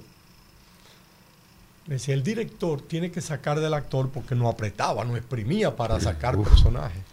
Tiene que sacar las mejores condiciones histriónicas del actor. Y yo ahora verme, un tiempo ya después de aquellos años 70, ahora en el año 2023, Mucho llovido. con el maestro, en donde yo en 17 ensayos le he tenido que sacar a Rómulo con toda su experiencia, con todo su caudal como actor, sacarle lo más posible respetando su edad y su estado. La mayor capacidad histriónica de Rómulo. Por eso anoche en una rueda de prensa que hicimos, yo decía que el 5, 6, 7, 8 y 9 de septiembre a las 8 y 30 en Casa de Teatro, los que asistan van a ver un manjar de obra de teatro. Una actuación desde el principio a fin, en donde el espectador se va a ver agarrado por los hombros, atendiendo ese personaje que se mueve en 9, 10 metros cuadrados, expresándose e interactuando con el público. Y yo creo que ese es el éxito que vamos a tener con el hombre de la rata en casa de teatro, en este reestreno, vamos a decir, 49 años después. Bueno, ya lo Era lo que quería decir. ¿Dónde Mira. podemos comprar los, las boletas? No, ustedes tres no tienen que comprar Pero la, la boleta gente y sus está- compañeras o compañeros tampoco. La ustedes gente que tres está están escuchando. invitados. Ahora, el público en general que nos escucha lo puede comprar en TIC2. Ahí lo hace, hace por, con tarjeta de crédito, como quieran. O también en casa de teatro pueden comprar la boleta. Bueno.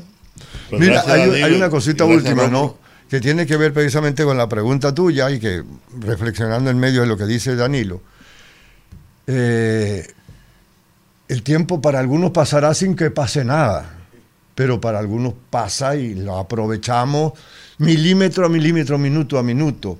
Y yo creo que yo lo he aprovechado. Primero porque yo me siento un profesional respetuoso del público y estoy todos los días trabajando y por eso eso me mantiene también con una vitalidad. Eh, entonces, todo lo que va uno aprendiendo en la vida, sí, pero también en el teatro uno empieza a descubrir elementos, oye, pero puedo conseguir mejor esto y puedo... Entonces tú vas, tú vas afinando tu elemento expresivo de la voz, del cuerpo, de los sentimientos, y eso se vuelca aquí. Yo anoche me quedé sorprendido y muy agradecido por la gente que fue de la prensa, porque en pequeños mo- momentos que le pusimos de tres minutos, Hicimos una re- pequeña representación de tres minutos. y la gente, quedó, por lo general, un periodista va, toma nota, va, va, va, y se va. No, se quedaron, ¿qué? Yo voy a venir, yo quiero traer a mi familia, qué maravilla. qué-". Eso casi nunca sucede. Entonces eso, primer- primera vez en estos días, en este montaje, que tengo contacto con lo que es el público. No más que tengo contacto con Danilo, pero tener público para un actor, dos son muchos, ya sea una multitud, porque uno lo que quiere es participar en esa necesidad de expresarse, de comunicarse, en un mundo que, en un área tan maravillosa de la era de la comunicación, donde cada vez nos comunicamos menos y menos. Así es. Señores, muchas gracias. Gracias. Muy agradecido Gracias a ustedes. Sumamente Y agradecido. hemos- de verdad que le agradecemos el apoyo que nos están dando. A Giorgi, que no lo veo por aquí. Es que está en una reunión. Pero ese es un No, vocero, yo- ese yo- es un vocero del hombre yo, de la rata. no, yo, yo sabía que tú venías por eso. Ah, pero no, Bueno, se fue, dijo no. Rómulo Rivas, Danilo Ginebra, pártanse una pata, pero que todo salga bien. Así y sea. allá Amén. estaremos apoyándoles. Ustedes también esperamos que les apoyen y mucho éxito. Muchísimas Gracias por gracias. estar con nosotros. Muchísimas Muy gracias. agradecido, de verdad, sumamente agradecido. Vámonos por ahí, vámonos por ahí mismo. Bueno. El rumbo de la tarde, el rumbo de la tarde, el rumbo de la tarde, el rumbo de la tarde. Bueno, aquí estamos de regreso, mis amigos, después de esta conversación tan amena y tan interesante con, con el hombre de la rata. Ahí estaremos todos. Uno que, uno que se- a veces se distrae tanto en, en los días, le pasan los días a uno involucrado en las cotidianidades, en las mismas cosas, en los mismos problemas que, uno tiene siempre. Y hay oportunidades de, elevar el espíritu, de, de- uno irse de lo, de, lo, de lo rutinario hasta lo sublime, diría yo, Juan.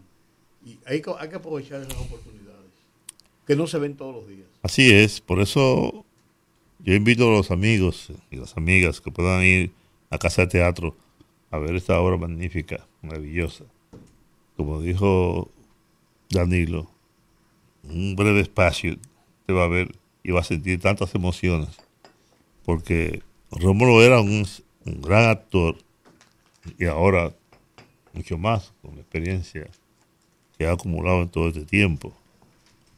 Y mire, él dijo que de Venezuela han salido 8 millones de personas. Y es una lástima que Venezuela, que es un país que yo conozco y que visité con mucha frecuencia, y que yo sabe de paso, después que se instaló el chavismo, nunca volví. No porque no tenía deseos, al contrario, ganas he tenido de volver a, a Venezuela. Pero Venezuela, como casi todos los países, todos los países del mundo, y todos los países de América Latina tienen sus características, sus idiosincrasias. Y Venezuela, igual que Colombia, es un gran país. De igual manera, en Venezuela habían 6 millones de colombianos. Porque ocurre que Venezuela y Colombia tienen una, un lazo histórico muy profundo y muy antiguo. Pero todos estos países merecen mejor suerte. ¿no? Y yo, más allá de las ideologías, más allá de muchas cosas, yo lamento ver a Nicaragua, a, no, a Nicaragua también, ver a Venezuela en una situación de pobreza en donde la política juega un, un rol fundamental. Por cosas que no voy a no voy a entrar en detalle ahora, porque no vale la pena, ni es el tema, pero nadie quiere irse de su país.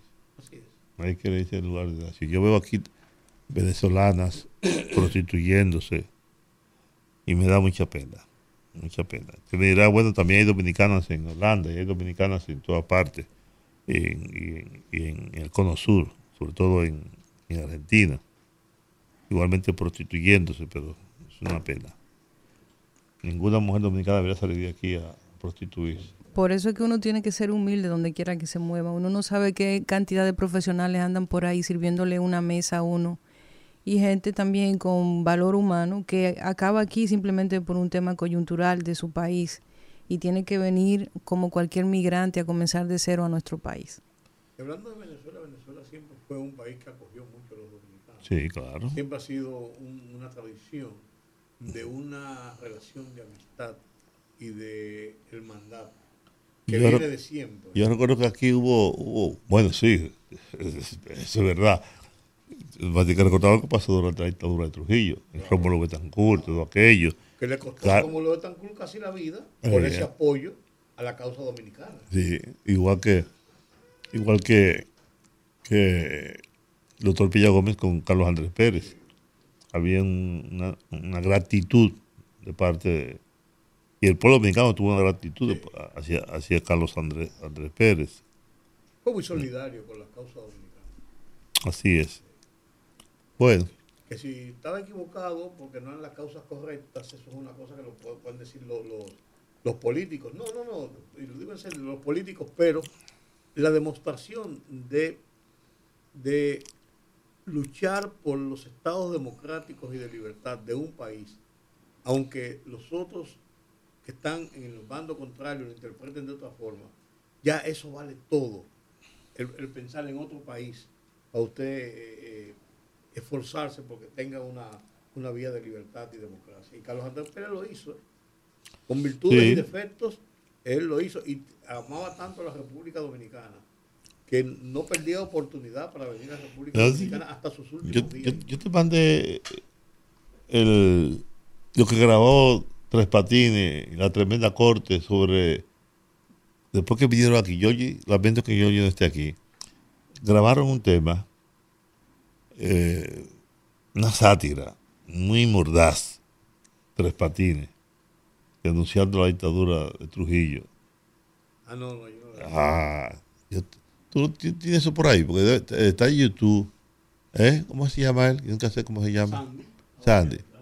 Tú lo tienes ahí, porque yo, eh, Rudy no lo he escuchado, No, pero, no, pero yo- bueno, de verdad. Dice que Chapita, que la, la parte de Chapita, que yo qué, yo Salgado, mejor conocido como Tres Patines, Aníbal Mar Sí. Oye, oye. El país vivía los rigores de una tiranía y todas las restricciones Aquí está la canción. impuestas por la dictadura de Rafael Leonidas Trujillo. Al finalizar la gira y marcharse del país, ya tenían conocimiento de todas las injusticias. En abril del año Déjalo, déjalo, déjalo, déjalo, déjalo, entero. déjalo, déjalo. ¿Eh? Está ahí. Hay que tumbar a Chapita y a la Chapita chiquitas que están a su alrededor. que están a su alrededor, Que están a su alrededor. que están a su alrededor, de guatacas y adulones, lamiéndole los talones a ese gran simulador. A ese gran simulador. A ese gran simulador. A ese gran simulador que ni es padre de Quisqueya, ni salvó la patria aquella, ni fue su benefactor. Ni fue su benefactor, Ni fue su benefactor. ni fue su benefactor, porque los dominicanos quieren como los cubanos tener un libertador. Tener un libertador. Tener un. Tener un libertador que predique y que combata y que al sacudir la mata caiga ese mono traidor. Dominicano. ¿Qué vas a hacer? Déjame leer el discurso este que traigo escribido aquí, chico. Traigo escrito aquí. Ah, ¿tú traes otro? No, chico, dale camino. Ah, bueno, all right. Dice, dominicanos, la patria es referee del mejor crucifijo de sus ojos. A ver, a ver, a Míralo ver. aquí, míralo aquí. La patria requiere el mayor sacrificio de sus hijos. All right. Donde hay hambre no hay fantomas. No. Mira esto, mira esto. Donde hay hombre, no hay fantasma. Ah, verdad, sí. Se cuida la mota. ¿Quién se cuida la no mota? sé, hay que averiguar Deja eso. ver, chico. Mira, a ver. Sacude la mata. Ah, verdad, sí. Sacude la mata, como dice Fidel, hasta que caiga el gitano cantando la tarantela. ¡No! Míralo aquí, míralo aquí. Hasta que caiga el tirano con toda su parentela. Ahí está.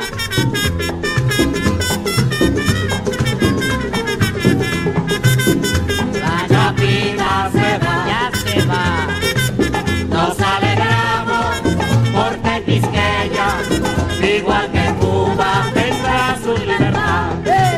Y se asegura que en el 60 el tal Chapita el mulo espantará.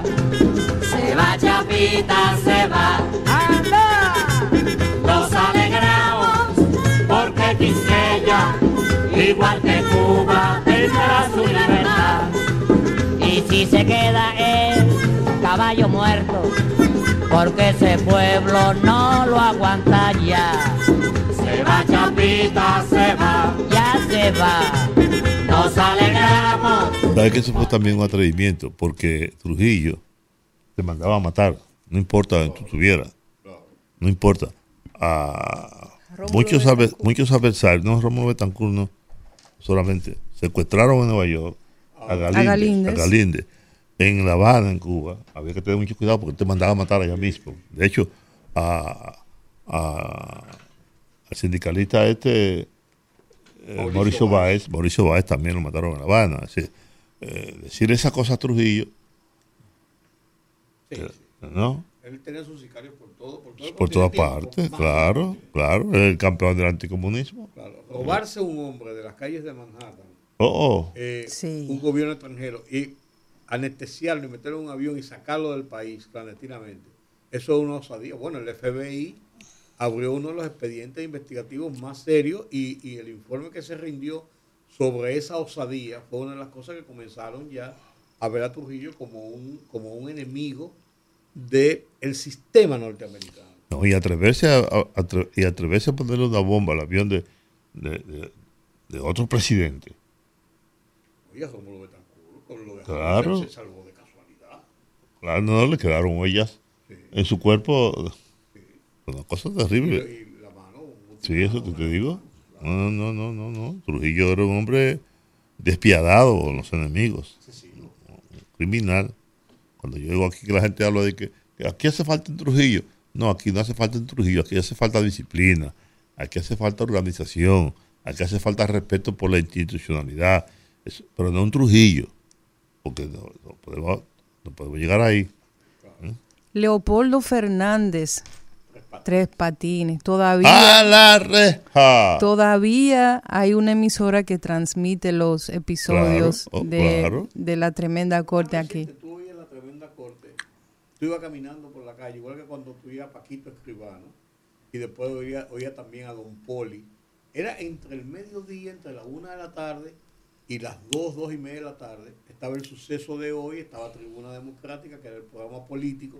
Estaba Don Paco Escribano, que era todavía en la época de Trujillo, y estaba Tres Patines, que era después de Trujillo. Y eran programas de mediodía, donde era una sola emisora que tú oías prácticamente en, en- en la ciudad. Claro, solo radio. Pues, todo el mundo oía eso. O sea que yo le regalé, yo, yo le regalé la colección completa en CD de la tremenda, la tremenda corte. Se lo regalé a, a Nosin Hasuri, el padre de, de Abraham Hasuri y de los muchachos, que era muy amigo mío. Y ese viejo le encantaba eso. No sé, ah, bueno, lo conseguí en el club del disco compacto, que ya desapareció.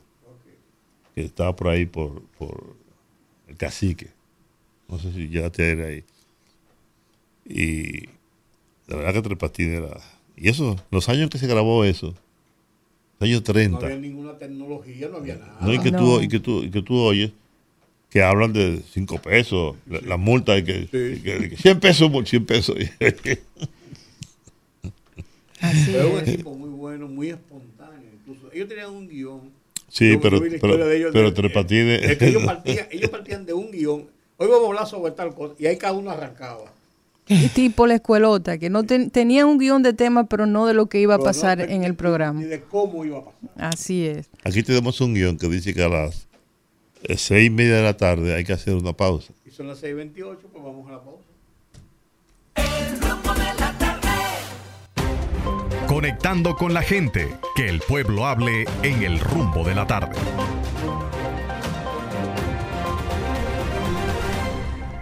Eh, abrimos los teléfonos, comuníquese 809-682-9850, 809-682-9850 y nuestra línea internacional 1833-380-0062. Aquí está la primera llamadita. Buenas, rumbo de la tarde.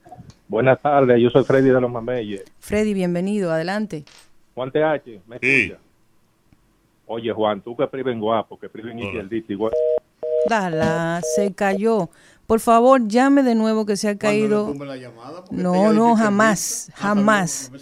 Yo disfruto escuchar a los oyentes del rumbo de la tarde. 809-682-9850. 809-682-9850 y la línea internacional 1833-380-0062.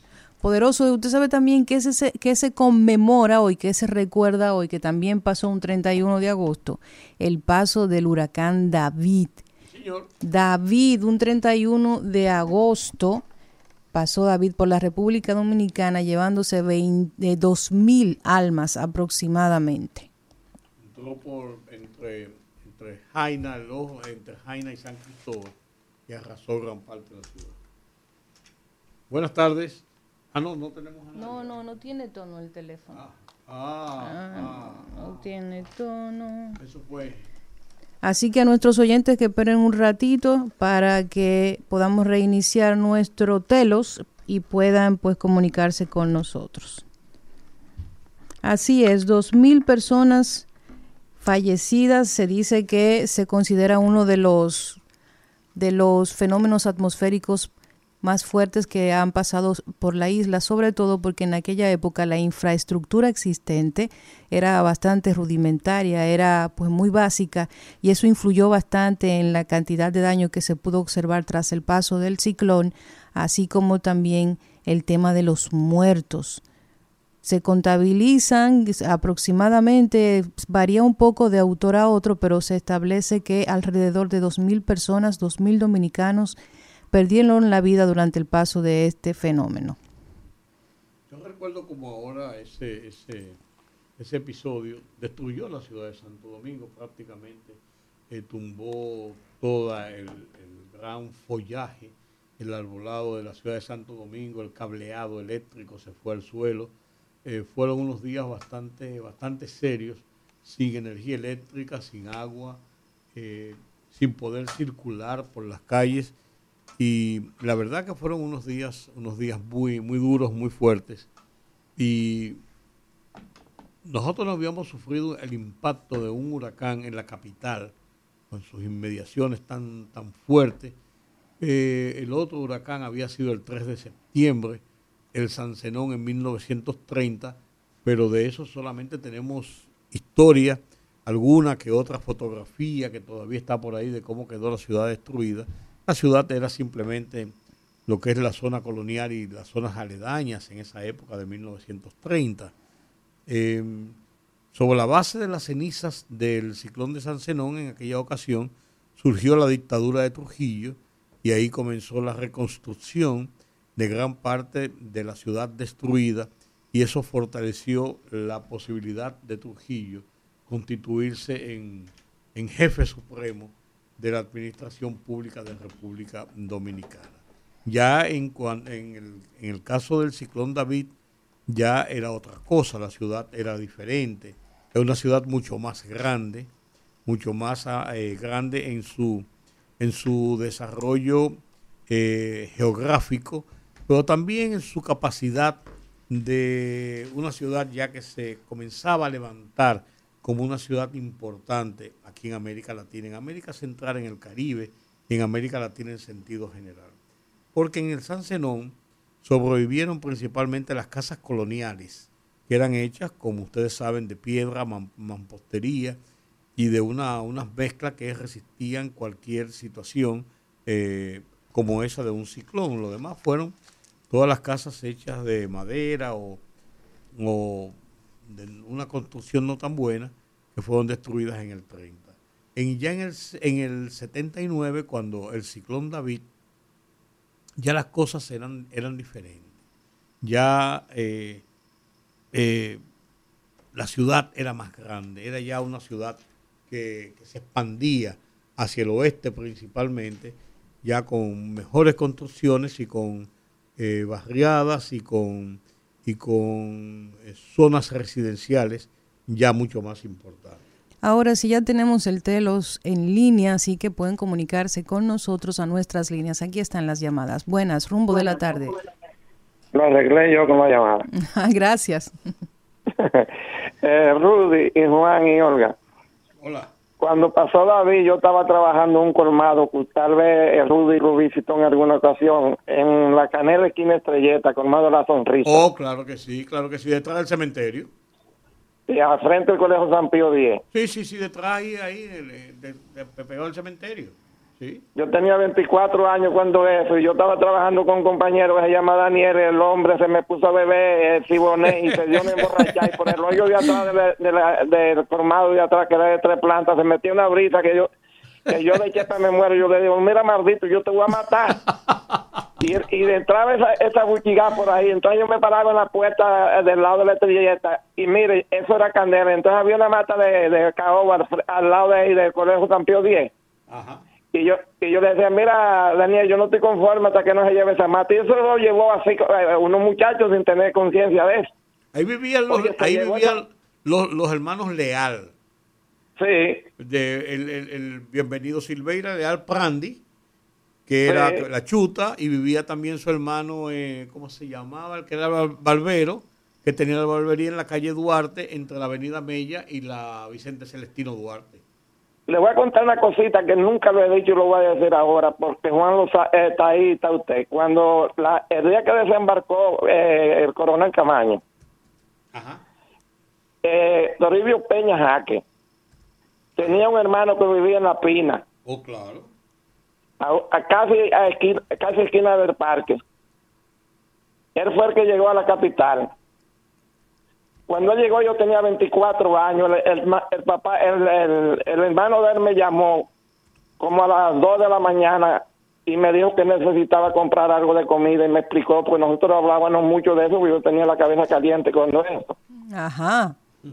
Sí, y, eh, uno en esa época haciendo, eh, estábamos todos en la cuestión de la revolución, Juan sabe de eso. Te nos salvaste, no te apures, sigue para. Buenas, rumbo de la tarde. Buenas tardes. Hola. Adelante. Bendiciones para todos. Gracias. Sí, eh, estoy feliz porque sé que Carolina va a ser la candidata del distrito.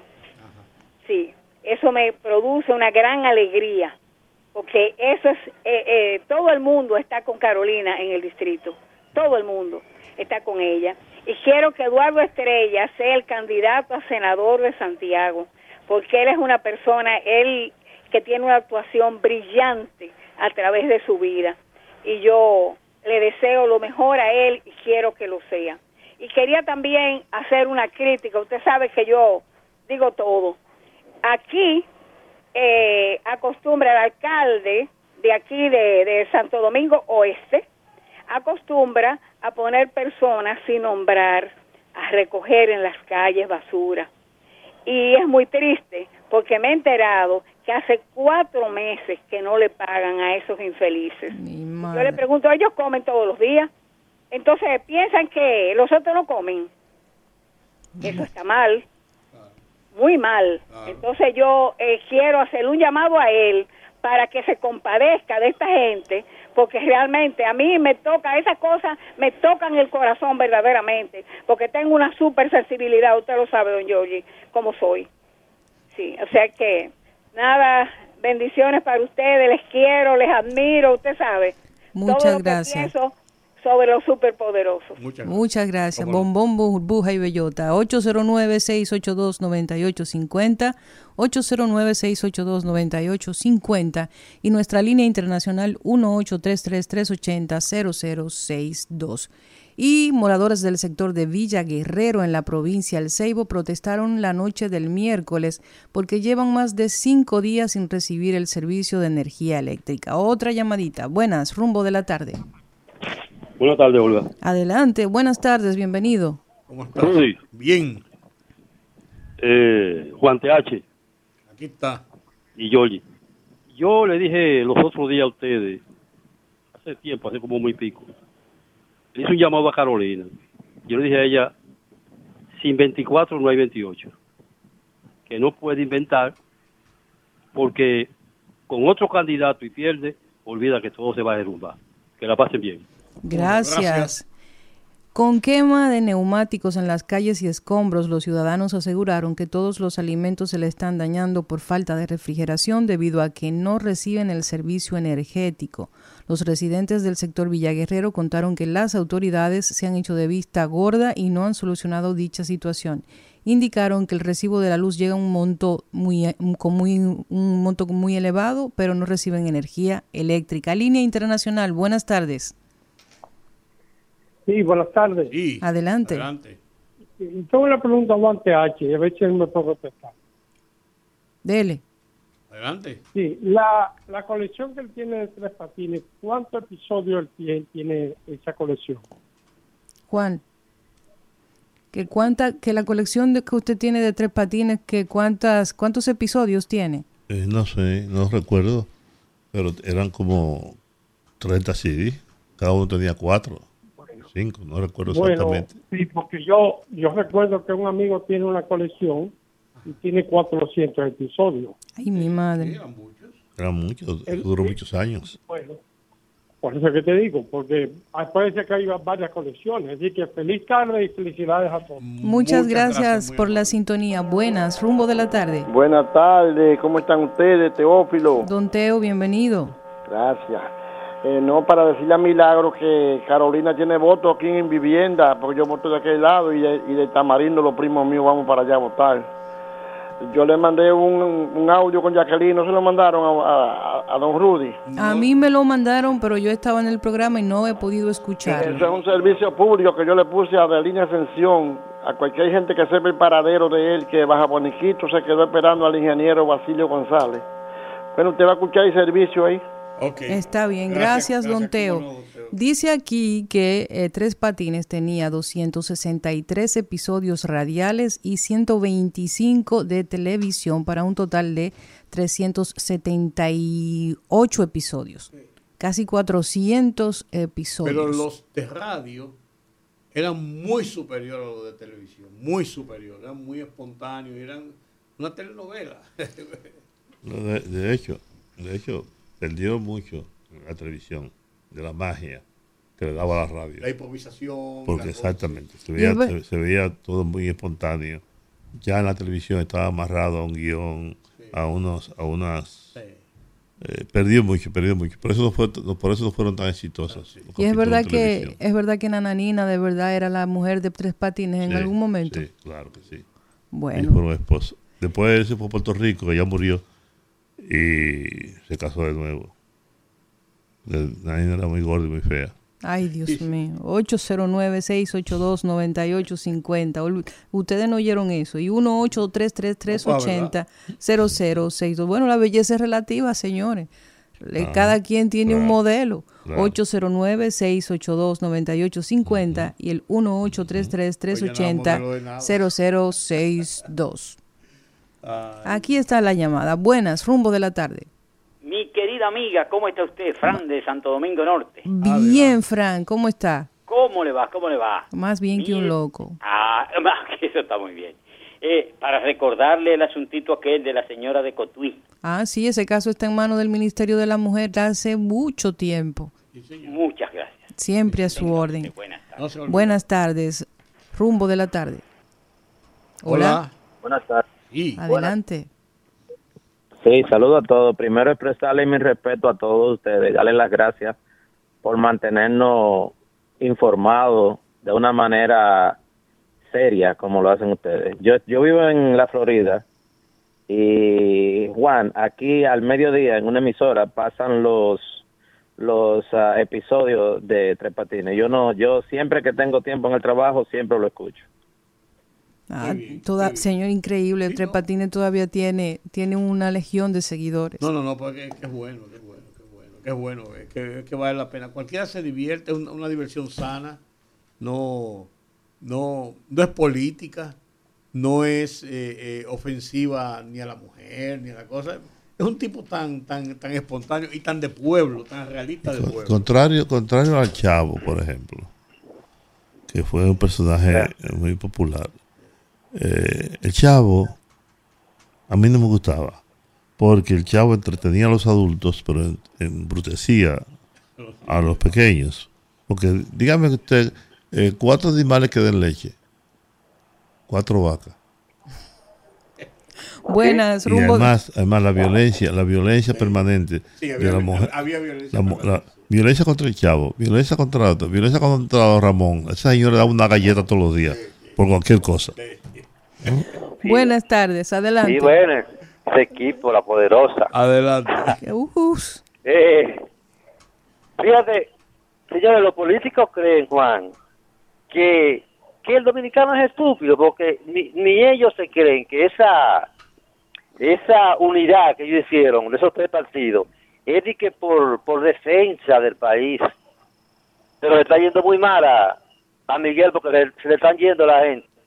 No solamente a Miguel, ellos, están- ellos, están- ellos a, los tres le está yendo mal, muy mal. Hoy conversaba yo con una señora diputada que se quiere ir, se quiere ir del PLD, pero no se quiere ir a la Fuerza del Pueblo, porque dice que salir de una diputación del PLD a la Fuerza del Pueblo es perderla.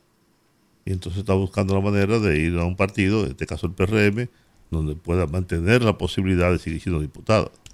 Porque al final es más fuerte el amor que le tienen a la curul que cualquier otra cosa. Que no es que se sientan cómodos con que están No, haciendo no. un buen gobierno y que vamos a apoyar al presidente Abinader porque es una buena opción. No, sino vamos a cambiarnos de, de, de partido porque ahí yo Bueno, puedo asegurar que- mi curul. Yo decía ayer, la- la- los procesos electorales en estos países, eso es lo que genera. Además, por eso yo sigo estando, estando de acuerdo con el 50 más 1. Para tratar de que haya realmente una representatividad. Por eso, porque, porque ahora lograr 50 más 1 es difícil. Por lo tanto, eh, lo- los partidos viven buscando a todo el que, a todo el que quiera. Debería ser como en, como como en, en Ecuador. Si hay una diferencia de 10 puntos entre el primer punto, entre el primer lugar y el segundo lugar, pues entonces ya no hay por qué hacer elecciones, porque la voluntad popular está expresada en las elecciones mismas. El tema es que aquí, por ejemplo, en ese afán de los partidos por conseguir cualquier tipo de, de candidato, tenemos casos como el, el que pasó hace pocos meses de Julio Romero con la Fuerza del Pueblo y se quedó así. Señores, lo- lo- precisamente lo de ese señor, wow, qué feo. Sí, pero es que el tema es que todos los partidos se, se, se buscan unos representantes. Yo No, le aseguro no, a usted que como usted pero- decía ayer, Pero ese caso, sí, ese caso es extremo.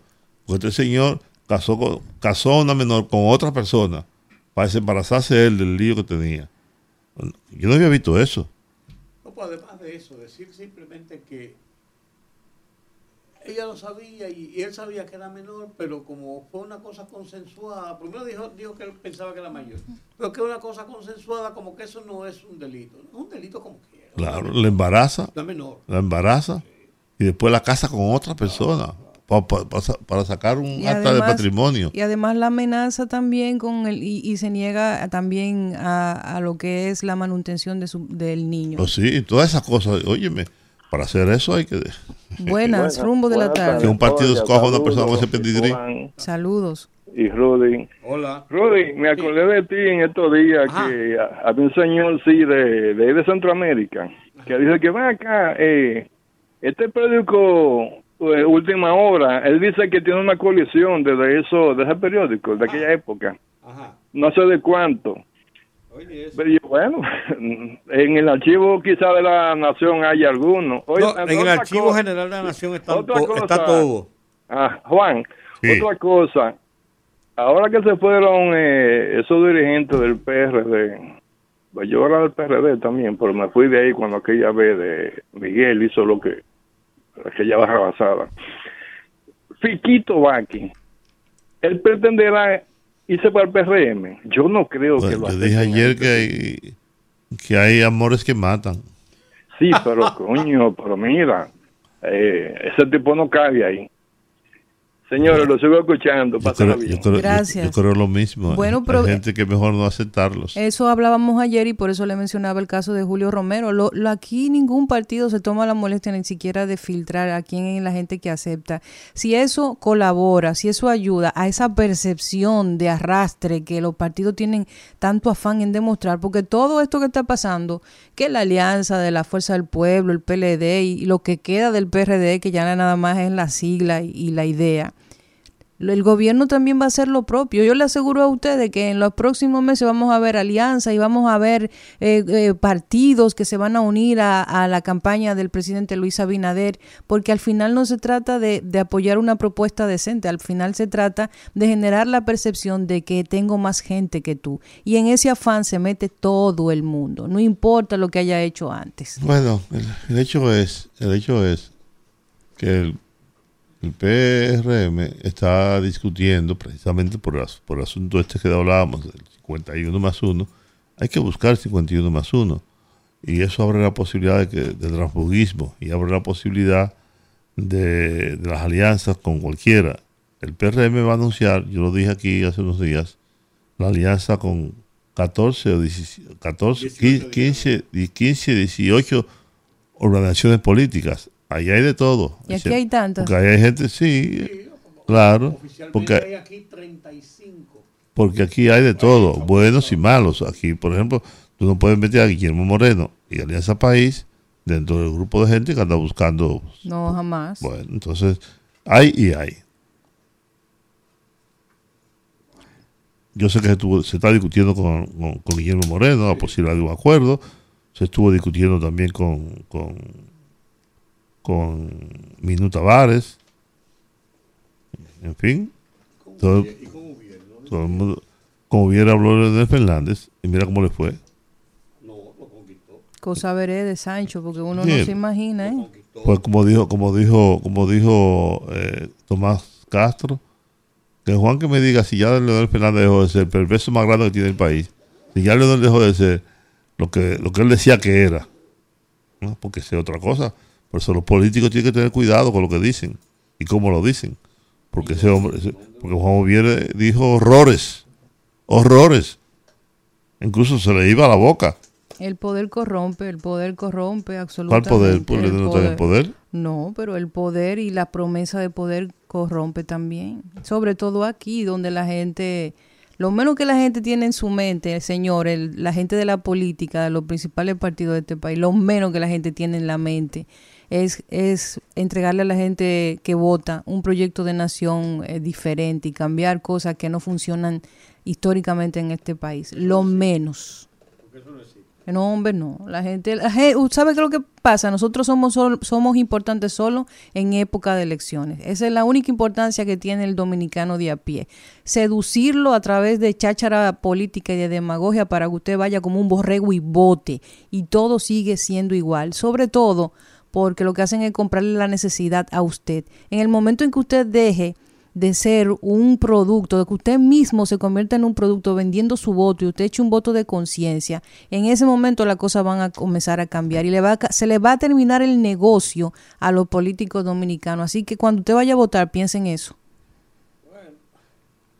El tema está en lo que tú decías ahorita. eh, las votaciones son más por intereses que por realmente contribuir al desarrollo del país o al al fortalecimiento de las instituciones.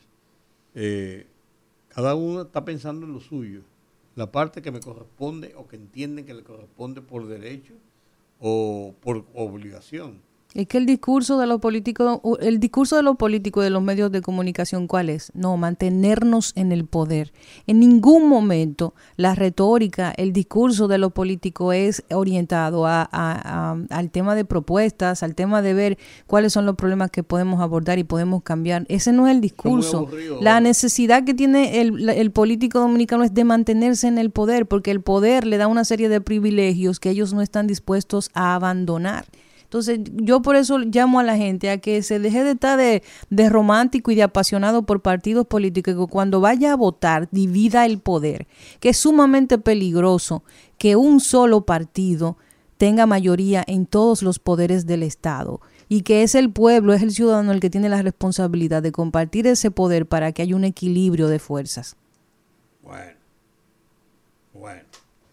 Palabras han habido. Señores, mañana tenemos eh, Viernes de Bellonera. Ay, sí, mejor hablar de música y cultura que hablar política. Mira, mira qué buen programa hicimos hoy con, con este señor. Yo, yo voy para allá. Qué, qué alegre, qué, qué, feliz. Rómulo Rivas. Lo pasamos, y Rómulo Rivas. Y Danilo Ginebra, director de la obra El hombre de las ratas. No, pues Danilo Ginebra está más allá, es de, de toda la vida, un hombre de toda la vida, eh, un hombre altamente conocido en el país.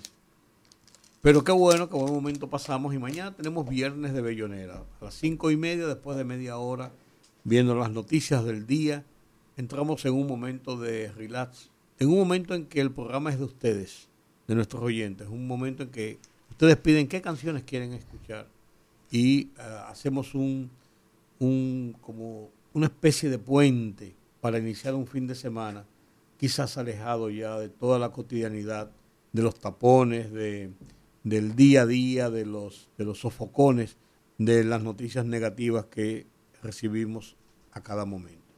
Así es. un buen fin de este resto del día.